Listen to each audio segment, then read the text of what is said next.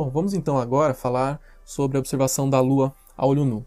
Esta imagem que nós estamos vendo é uma imagem que eu considero das mais bonitas que até hoje eu consegui encontrar da Lua, e o que é interessante comentar sobre ela é que ela, na verdade, é uma composição de duas fotos. Então, primeiro foi tirada uma foto de curta exposição e nela você obtém essa imagem bonita da nossa Lua, mas também foi tirada logo em seguida uma segunda foto onde foi bloqueada a imagem da Lua, foi bloqueada a, a, possibilidade de da luz da Lua chegar na câmera e foi tirada uma foto de maior exposição, de uma longa exposição, para justamente aparecer as estrelas.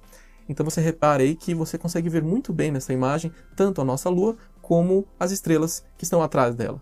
Só que quando a gente olha para a Lua a olho nu, na verdade isso não acontece, né? Na verdade, é, a Lua, ela quando ela está na fase de cheia, como nessa imagem, ela ofusca bem o brilho das estrelas próximas a ela. Então, por isso a necessidade de você fazer uma composição como essa, para ao mesmo tempo, numa mesma foto, aparecer tanto a Lua como as estrelas próximas a ela.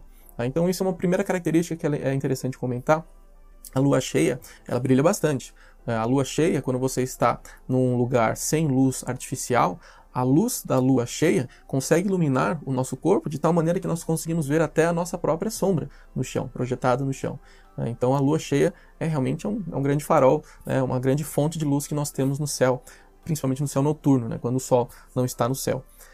É interessante ainda finalizar essa primeira parte é, falando o seguinte: existe uma, uma pequena brincadeira entre os astrônomos profissionais de que a Lua seria uma das principais inimigas do trabalho deles, porque justamente como ela, principalmente quando ela está na fase de cheia, como ela brilha muito né, no céu, como ela vem muita luz da Lua, ela acaba ofuscando o brilho de vários astros que os astrônomos eventualmente têm o objetivo de observar, né, principalmente galáxias distantes, objetos mais fraquinhos, na luz. Devido à luz da lua cheia, eh, esses objetos ficam ofuscados né, e o trabalho deles acaba sendo comprometido. Tá? Por isso que muitos astrônomos acabam eh, escolhendo né, a observação do céu e realizando seu trabalho profissional em noite de lua nova, como a gente vai ver a lua nova, ela não está no céu noturno. A gente vai falar sobre todas essas coisas logo em seguida.